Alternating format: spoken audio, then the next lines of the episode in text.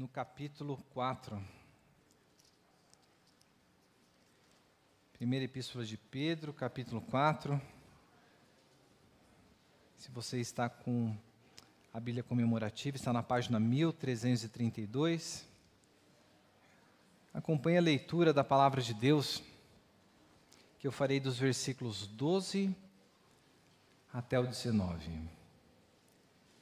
1 Pedro 4, 12 ao 19, assim diz a palavra do nosso Deus. Amados, não estranheis o fogo que surge no meio de vocês, destinado a pô-los à prova, como se alguma coisa extraordinária estivesse acontecendo. Pelo contrário, alegrem-se na medida em que são coparticipantes dos sofrimentos de Cristo para que também na revelação de Sua glória vocês se alegrem exultando. Se são insultados por causa do nome de Cristo, vocês são bem-aventurados, porque o Espírito da glória, que é o Espírito de Deus, repousa sobre vocês. Que nenhum de vocês sofram, sofra como assassino ou ladrão ou malfeitor, ou como quem se mete na vida dos outros. Mas se sofrer como cristão, não se envergonhe. Pelo contrário, glorifique a Deus por causa disso. Porque chegou o tempo de começar o juízo pela casa de Deus. E se começa por nós, qual será o fim daqueles que não obedecem ao Evangelho de Deus? E se é com dificuldade que o justo é salvo, que será do ímpio e do pecador? Por isso, também os que sofrem segundo a vontade de Deus, entreguem a sua alma ao fiel Criador na prática do bem. Oremos ao Senhor. Ó Pai, muito obrigado pela tua palavra que é viva e eficaz. Abra os olhos do nosso coração para que possamos contemplar aquilo que o Senhor tem para nós. E é no nome de Cristo que nós pedimos por tua iluminação. Amém, Senhor. Todos nós queremos viver uma vida boa. Todos nós desejamos desfrutar de uma vida alegre. Se você é criança, o que, que toda criança quer? No fundo, a criança ela deseja ser amada pelos seus pais. Se você é um adolescente, o seu desejo provavelmente é de ser aceito pelos seus colegas, de viver uma vida ali com seus amigos. Se você é jovem e ainda não se casou, é provável que você deseje uma vida de comunhão, deseje se casar com alguém. Se você é casado, é muito provável que o seu desejo seja o de ter filhos. E se você é uma pessoa idosa, eu creio que o seu desejo seja de ter saúde para poder desfrutar da vida boa que Deus nos dá. Mas se por um lado nós desejamos viver esta vida boa e alegre, por outro, nós percebemos que o sofrimento, ele sempre entra no nosso caminho.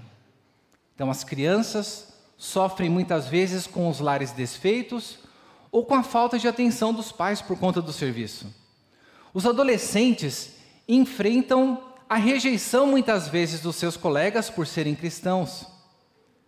Os jovens e a jovem fiel a Deus muitas vezes se depara com a realidade de que os 20 os 30, os 40 anos chegou e eles ainda não conseguiram ninguém. O casal que deseja ter filhos se vê com um problema da infertilidade ou até mesmo com a tragédia de perder um filho. E quantos de nós, já com a idade avançada, já não sofremos com a realidade de receber do médico um diagnóstico apontando que ou os nossos dias serão abreviados ou o que nos resta diante de nós é uma vida de sofrimento. Desejamos uma vida boa, mas o sofrimento se coloca diante de nós. Isso não é algo que é enfrentado unicamente por cristãos. Nós vemos que na história do pensamento ocidental, as pessoas lidaram de maneira distinta com a realidade e a presença do sofrimento. De um lado, nós encontramos ali os hedonistas que, diante da realidade do sofrimento, o que eles resolveram foi buscar maximizar todo o prazer e evitar o sofrimento. E muitas pessoas hoje vivem dessa maneira, de uma maneira hedonista, buscando a maximização do prazer e a minimização de todo o sofrimento. No outro extremo, nós encontramos também na história os estoicos, cuja principal palavra, de uma maneira bem simplificada, que representa esse movimento é a indiferença para com o sofrimento. Partindo da realidade de que a vida é dura e difícil, tudo que eles deveriam fazer era buscar viver uma vida virtuosa, aceitando a realidade da situação. Mas será que o hedonismo ou a indiferença do estoicismo é a maneira como nós cristãos devemos lidar com o sofrimento? Qual que é a nossa teologia do sofrimento? Como que nós agimos quando o sofrimento ele bate à nossa porta? Nós vemos aqui ao longo de toda a primeira epístola de Pedro que Pedro está lidando com essa realidade dos cristãos que estavam sofrendo, que estavam passando por sofrimento por conta da sua fé em Cristo Jesus. E nesses versículos que nós acabamos de ver, Pedro ele vem dar instruções para aqueles crentes sobre como eles deveriam lidar com o sofrimento, e essas lições são aplicadas para nós hoje. E nós veremos isso em quatro coisas claras que nós vemos no texto da palavra de Deus. E em primeiro lugar, nós vemos que a primeira maneira como nós devemos lidar com o sofrimento é não se surpreendendo com a realidade do sofrimento. No versículo 12, Pedro diz: Amados, não estranhem o fogo que surge no meio de vocês destinado a pô-los à prova, como se alguma coisa extraordinária estivesse acontecendo. Veja, Pedro lida com a realidade de que os cristãos, em meio à dificuldade, podem parar e estranhar por que, que eu estou passando por isso. Por que, que eu estou sendo perseguido? É provável que Deus ele se esqueceu ou que Deus ele não me ama. E da mesma maneira como isso aconteceu há mais de dois mil anos atrás, quando nós olhamos para a nossa vida, nós vivemos em um contexto onde muitas vezes, em meio ao cristianismo, em meio ao evangelicalismo, a realidade do sofrimento é negada, porque a vida do cristão é vista como uma vida que deve ser vivida somente com bênçãos, prazer e glória na sua vida. Mas o que a palavra de Deus vem a nos colocar, que veja como que Pedro ele se dirige àqueles crentes. Ele não se dirige àqueles crentes como pessoas que eram indiferentes a ele, ou pessoas para as quais ele era indiferente, mas ele se dirige a eles chamando de amados. Aquelas pessoas que estavam em meio ao sofrimento, elas eram amadas pelo apóstolo Pedro, mas não apenas por ele, mas pelo próprio Deus. E Pedro vem aqui apontar da realidade: se você é cristão, se você é um servo de Cristo, você não deve estranhar a realidade do sofrimento. Porque quando nós pensamos em sofrimento, é muito provável que a primeira coisa que vem à nossa cabeça é: nós estamos sofrendo por conta de algum pecado. Então, eu devo ter feito alguma coisa errada para Deus permitir que eu passe por isso. Não é possível. Ou talvez você pense: olha, eu estou sofrendo porque é isso mesmo. Nós estamos vivendo em um mundo caído, e em um mundo caído a única coisa que resta para nós é o sofrimento, é o resultado do pecado humano. Mas o problema com essas atitudes é que muitas vezes nós ignoramos o propósito de Deus no meio dessa realidade. E Pedro vem a nos falar: não estranhemos o fogo que surge no meio de vocês, e não é um fogo que é fruto do pecado na sua vida, não é um fogo, uma adversidade, uma aprovação, que é fruto da realidade do mundo caído, mas nós vemos aqui que ele apresenta um propósito para esse sofrimento, destinado a pô-los à prova. Como que você tem lidado com o sofrimento? Porque saiba que se você é um cristão, se você é uma pessoa que foi escolhida por Deus, Deus tem o propósito de nos aperfeiçoar. E o modo através do qual Deus se utiliza desse aperfeiçoamento é por meio do fogo da provação. Nós já vimos no primeiro capítulo de Pedro que a nossa fé, ela é provada pelo fogo e a sua preciosidade no meio do fogo ali ela é provada. Mas o grande problema é que muitos de nós ignoramos tanto a realidade do sofrimento, quanto a realidade também de que no mundo nós sofreremos hostilidade daqueles que não servem a Deus. Estes crentes, eles estavam sendo acusados, eles estavam sendo perseguidos, estavam sofrendo em sua vida sofrimentos físicos, sofrimentos relacionais, e a razão pela qual eles estavam sofrendo isso é por serem servos de Cristo. Agora, paremos para observar. Nós temos enfrentado hostilidade no mundo das pessoas que não são crentes? Observe com as pessoas com as quais você se realiza, com, com você se relaciona. As pessoas cristãs, a maioria, nós nos relacionamos aqui no domingo, nos finais de semana, mas boa parte do tempo nós nos relacionamos com pessoas que não fazem parte do corpo de Cristo. E qual que é a relação dessas pessoas para conosco? Muitas vezes, a triste realidade é que nós temos mais comunhão com as pessoas que não fazem parte do corpo de Cristo do que com aquelas que fazem parte. E por conta disso, nós muitas vezes não experimentamos a hostilidade do que é ser um cristão. E a palavra de Deus, ela está nos mostrando que se você é crente, não estranhe o fogo que surge no meio de vocês. E o fogo ao qual a aflição, a provação que esses cristãos estavam sofrendo, era a rejeição da sociedade na qual eles estavam inseridos. Você tem sido bem recebido pelo mundo? você tem sido considerado como um daqueles os quais o mundo gosta de ter a comunhão, ou você tem enfrentado a dura realidade que a palavra de Deus nos apresenta? Amados, não estranhe o fogo que surge no meio de vocês e coloca como se alguma coisa extraordinária estivesse acontecendo. Se somos cristãos, a primeira coisa que nós devemos, a primeira reação que devemos ter em meio ao sofrimento é não nos surpreendemos com a realidade do sofrimento. E sabendo que esta provação, esse sofrimento, não é algo que surge de maneira aleatória na nossa vida, não é algo que acontece porque o mundo é ruim, o mundo é caído, não é algo que acontece por conta de pecados nossos, mas muitos dos sofrimentos que nós passamos é porque Deus, Ele tem um propósito na nossa vida. E o propósito de Deus na nossa vida é de nos tornarmos semelhantes a Cristo Jesus. Como que você tem lidado com o sofrimento? A palavra de Deus te convida nesta manhã a abrir os olhos para a realidade de que Deus está te aperfeiçoando.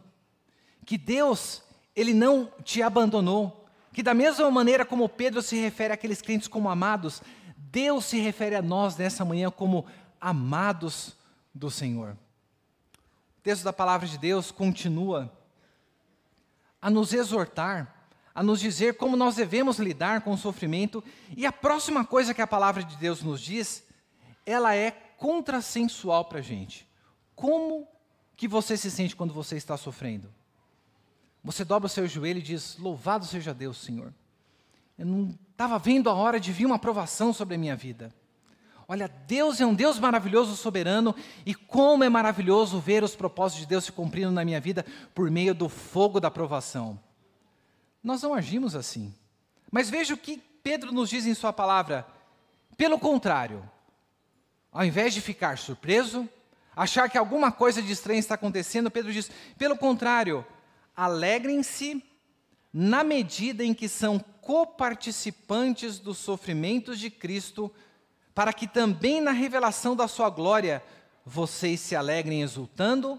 Se são insultados por causa do nome de Cristo, vocês são bem-aventurados, porque o Espírito da glória, que é o Espírito de Deus, repousa sobre vocês.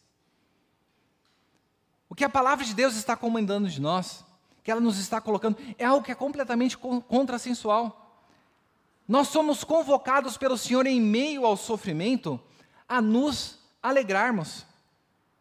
E ele nos apresenta três coisas pelas quais nós devemos nos alegrar. E a primeira delas que ele nos passa aqui é que alegre-se na medida em que você, como cristão, é coparticipante do sofrimento de Cristo.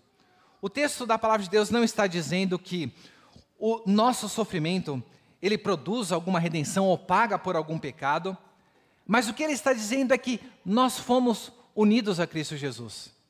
E se nós fomos unidos na morte de Cristo Jesus, com esta união mística, nós compartilharemos dos mesmos sofrimentos que o nosso mestre. Quem quiser servir ao Senhor deve fazer o quê?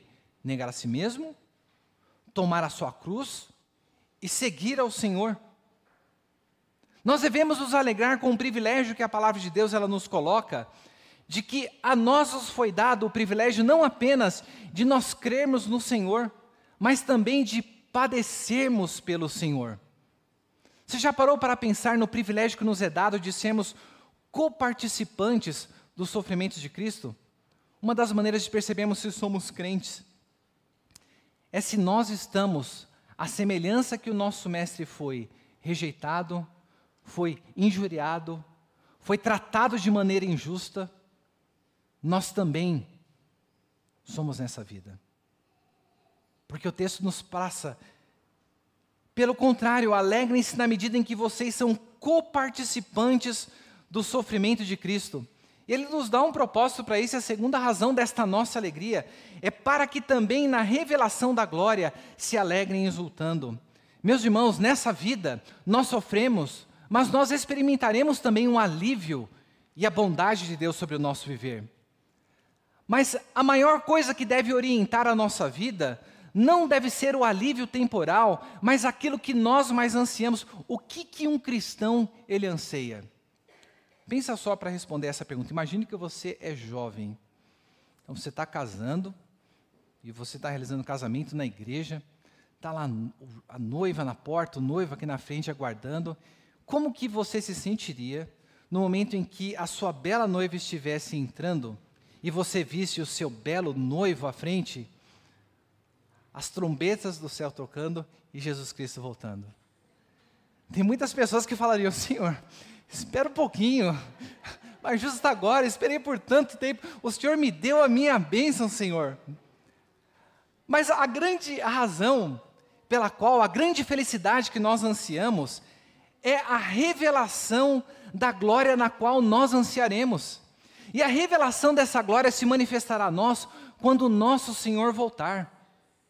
E a razão pela qual nós devemos nos alegrar em meio aos sofrimentos é saber que a nós é dado o privilégio de sermos coparticipantes do sofrimento de Cristo, mas nós sofremos também sabendo que esta vida não é tudo que nos resta.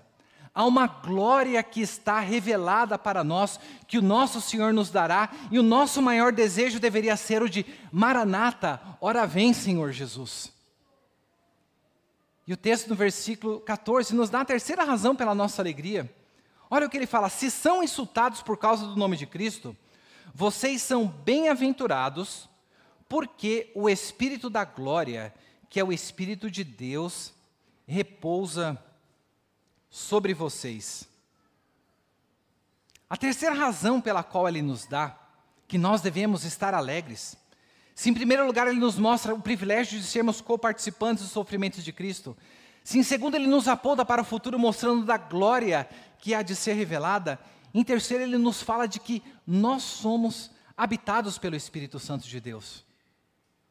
A alegria do nosso coração deve ser pelo fato de que, se nós somos insultados por causa do nome de Cristo, e é bem específico, se somos insultados pelo fato de sermos cristãos, vocês são bem-aventurados, vocês são felizes, porque o Espírito, e ele fala, o Espírito da glória e o Espírito de Deus repousa sobre você. O que será que está envolvido neste entendimento de que o Espírito Santo, ele é o Espírito da glória? Quando nós olhamos para a vida do nosso Senhor Jesus Cristo, nós vemos que antes dele ser glorificado, ele passou pelo Calvário e pela cruz. E o que nós vemos disso é que na vida do cristão, antes da glória, vem o sofrimento. E o espírito que nós recebemos, esse espírito da glória, é o espírito que nos revela hoje a glória que será revelada a nós após esse sofrimento. Este Espírito que nós somos habitados por Ele, Ele nos assegura a participação nas glórias vindouras, porque nós vemos que é o Espírito no qual nós somos selados, nós somos colocados como posse do Senhor. E este Espírito é o Espírito de Deus, é o Espírito que procede do Senhor, é o penhor da herança. E eu pergunto para você: Você é uma pessoa que tem o Espírito Santo de Deus? Você é uma pessoa que é cheia do Santo Espírito? Veja, quando nós olhamos para as igrejas, há muitas pessoas que entendem que ser habitado pelo Espírito Santo de Deus tem a ver com alguma coisa entendida como falar línguas estranhas. Para outros entendem ser habitado pelo Espírito Santo de Deus é ser alguém que profere profecias, profere oráculos de Deus. Ou ainda, a pessoa que é cheia do Espírito Santo é uma pessoa na qual Deus usa para manifestar e operar curas. Ou até mesmo ter visões e ter uma vida próspera. E muitas vezes, quando nós olhamos para essa compreensão errada do que é ser habitado pelo Espírito Santo de Deus, nós nos sentimos como pessoas que estão em uma categoria menor, como crentes que não desfrutam de uma plenitude de vida e muitas vezes invejamos essas pessoas. Mas o que a palavra de Deus ela nos convida é que se somos insultados pelo nome de Cristo, nós somos bem-aventurados porque o Espírito da glória e o Espírito de Deus repousa sobre você. Sabe que o sofrimento é a maneira através do qual a palavra de Deus nos mostra que quando nós estamos passando por ele, o que, que Deus está desenvolvendo em nós? Deus está desenvolvendo em nós a paciência. Quando nós somos provados por Deus, o que, que Deus está desenvolvendo em nós? Está desenvolvendo em nós humildade. Nós não somos suficientes para darmos conta das adversidades que vêm sobre a nossa vida e somos chamados à dependência do Senhor. E quando nós somos provados por Deus, o que, que o nosso Deus está nos ensinando? Está nos ensinando a perseverança tão necessária à vida cristã. Nas tribulações, a presença do Espírito Santo de Deus no nosso viver é manifestada quando nós evidenciamos esta paciência, confiando na ação do Senhor. É quando reconhecemos a nossa dependência, a nossa humildade, de que nós não somos suficientes. E de que, mesmo em meio às adversidades, nós perseveramos. Isto significa ser habitado, significa ter o Espírito Santo repousando sobre o nosso viver. E nós só podemos resistir a isto. Nós só podemos resistir às adversidades se formos habitados pelo Espírito do nosso Senhor. E como que as pessoas sabem disso? Através da maneira como nós vivemos. Através do nosso proceder. E nós devemos parar e nos perguntar se nós somos habitados por este Espírito. E por conta disso nós somos insultados. Como que tem sido o nosso viver diante do mundo? Nós temos em meio às adversidades evidenciado esta alegria de alguém que está consciente de que é coparticipante do sofrimento de Cristo, de alguém que tem uma glória reservada no novo céus e na nova terra, e de alguém que no presente é habitado pela presença do Espírito Santo, porque a pessoa em quem essas coisas estão presentes, ela causará incômodo e espanto no mundo. E nós precisamos ver o que, que nós temos buscado, onde nós temos buscado a nossa alegria. Nós temos buscado nas coisas que são do alto, naquilo que Deus nos coloca na Sua palavra, ou nós temos buscado nas companhias das pessoas que não servem ao Senhor? Ou talvez nós tenhamos buscado a nossa alegria nos ídolos que o mundo nos apresenta buscado alegria no ídolo da aceitação pessoal, fazemos de tudo para ser aceito pelos nossos colegas. Então, você é adolescente, está na escola, aprende dos seus pais, através da palavra de Deus, como deve viver, mas para ser aceito pelos colegas, o ídolo da aceitação acaba sucumbindo e fazendo coisas das quais você se arrepende no final.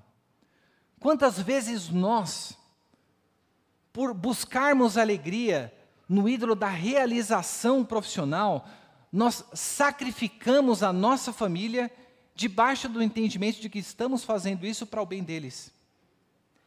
Nos matamos de trabalhar, nos matamos de gastar, de ganhar dinheiro, enquanto que os nossos filhos não estão recebendo atenção, enquanto o nosso casamento vai por água abaixo e a desculpa que nós damos é: mas eu estou fazendo porque eu os amo. A palavra de Deus nessa manhã, ela nos convida a uma mudança de mentalidade, a não buscarmos a nossa alegria nas coisas que são passageiras, mas nas coisas que são eternas, e que a palavra de Deus ela nos coloca aqui: alegrem-se em meio aos sofrimentos. Você foi unido a Cristo, há uma glória reservada para você, e o Espírito da glória e de Deus habita sobre o seu viver. Mas pode ser que nós concordemos com tudo isso, que não devemos nos surpreender, que nos alegramos em meio ao sofrimento, mas será que nós temos feito o autoexame sobre a razão pela qual nós estamos sofrendo?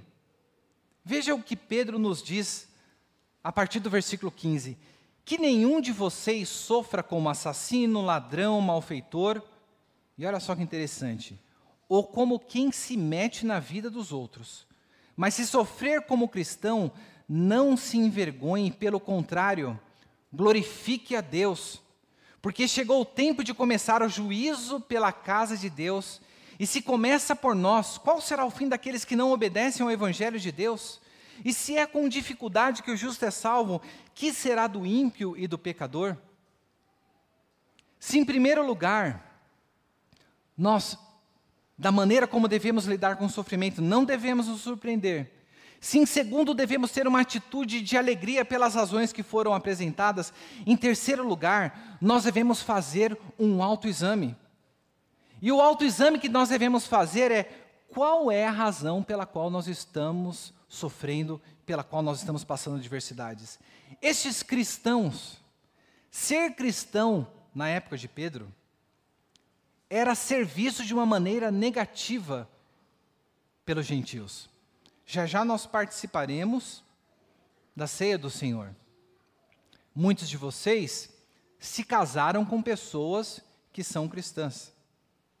As acusações que eram desferidas aos cristãos era que eles eram inimigos do Estado, porque o Quírios, o Senhor a quem eles serviam, não era o César, mas era Cristo Jesus.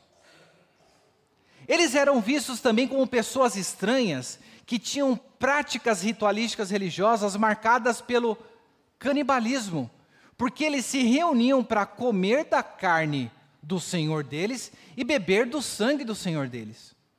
E outra acusação que era colocada entre eles, olha, eles são perversos, porque além de serem inimigos do Estado, além de praticarem esse canibalismo nos rituais dele, eles também são marcados por um relacionamento incestuoso, porque eles dizem que irmãos só se casam com irmãos.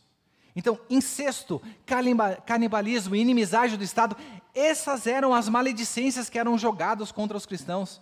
E Pedro vem aqui dizer: se você tiver de sofrer, não sofra como assassino, como ladrão e malfeitor. E ele usa aqui uma palavra que acontece uma única vez no Novo Testamento, que é esta palavra para se referir ao que se intromete na vida dos outros. Veja, meus irmãos, muitas vezes nós sofremos nessa vida por conta do nosso comportamento errado. Por conta do nosso comportamento errado, nós sofremos e achamos que estamos sofrendo por causa de Cristo Jesus. Às vezes, no nosso emprego, nós perdemos o nosso emprego e a razão pela qual não é preconceito religioso, não é perseguição por você seguir a Cristo, mas é por você ser um péssimo empregado. É por você, muitas vezes, não fazer aquilo que deveria ser feito.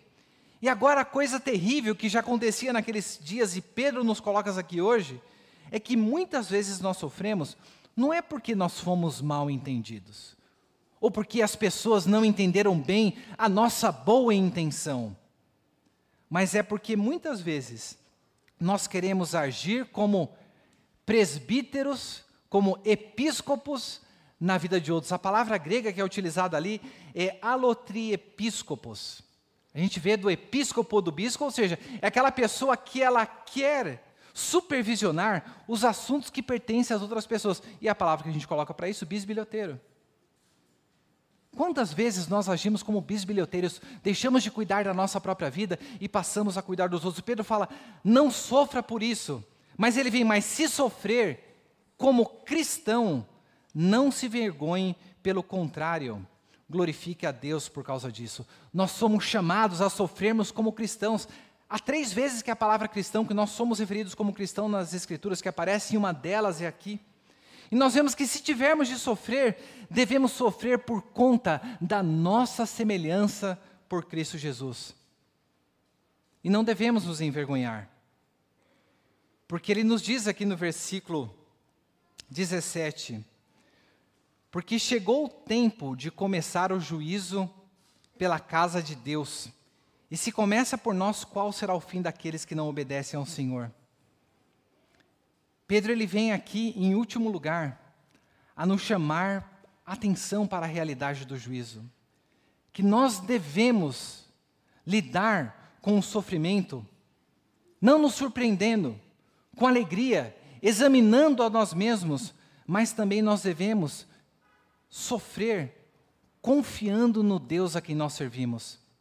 E Pedro reconhece que aquilo que aqueles crentes estavam passando já era Deus submetendo a raça humana ao juízo.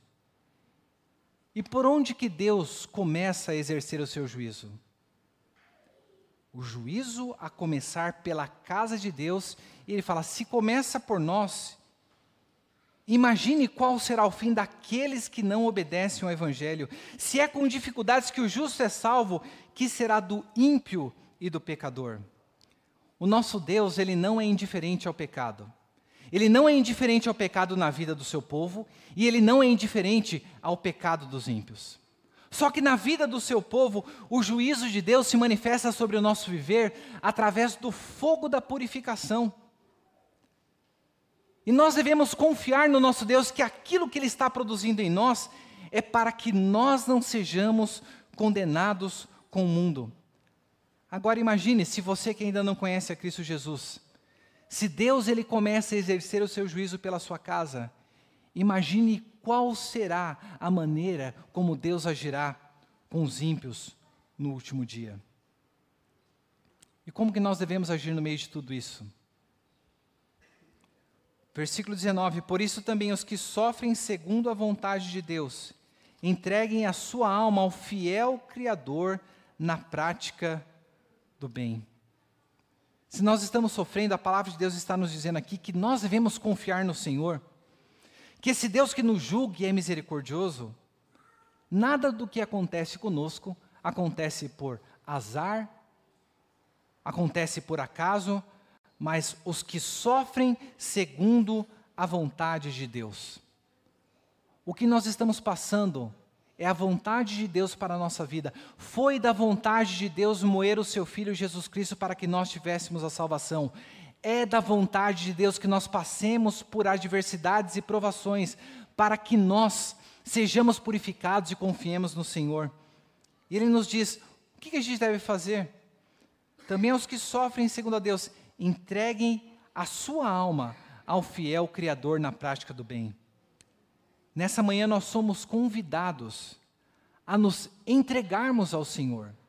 E por nos entregarmos, nós somos convidados a, em meio às adversidades, descansar no Senhor, confiar que Ele supre as nossas necessidades e que Ele está nos conduzindo para a glória. E a referência que é feita a Deus é o fiel Criador. Quando você pensa em Deus como Criador, o que, que vem à tua cabeça? A minha me vem aquele que cria as coisas a partir do nada aquele que cria a partir daquilo que não existe. É o Deus que tem poder ilimitado, é o Deus soberano, mas é o Deus que tem controle soberano sobre a nossa vida. Em quem você tem crido? Para quem você tem entregado o descanso da sua alma?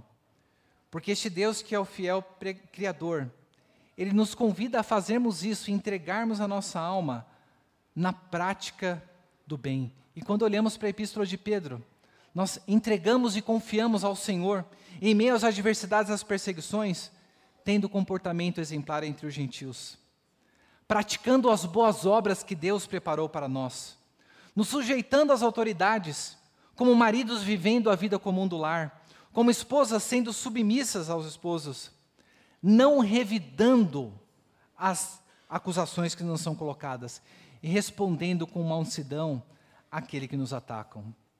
Como você tem reagido diante dos sofrimentos e diante das provações nessa manhã? O nosso Deus que não poupou o seu filho Jesus Cristo, ele o mandou para morrer pelos nossos pecados.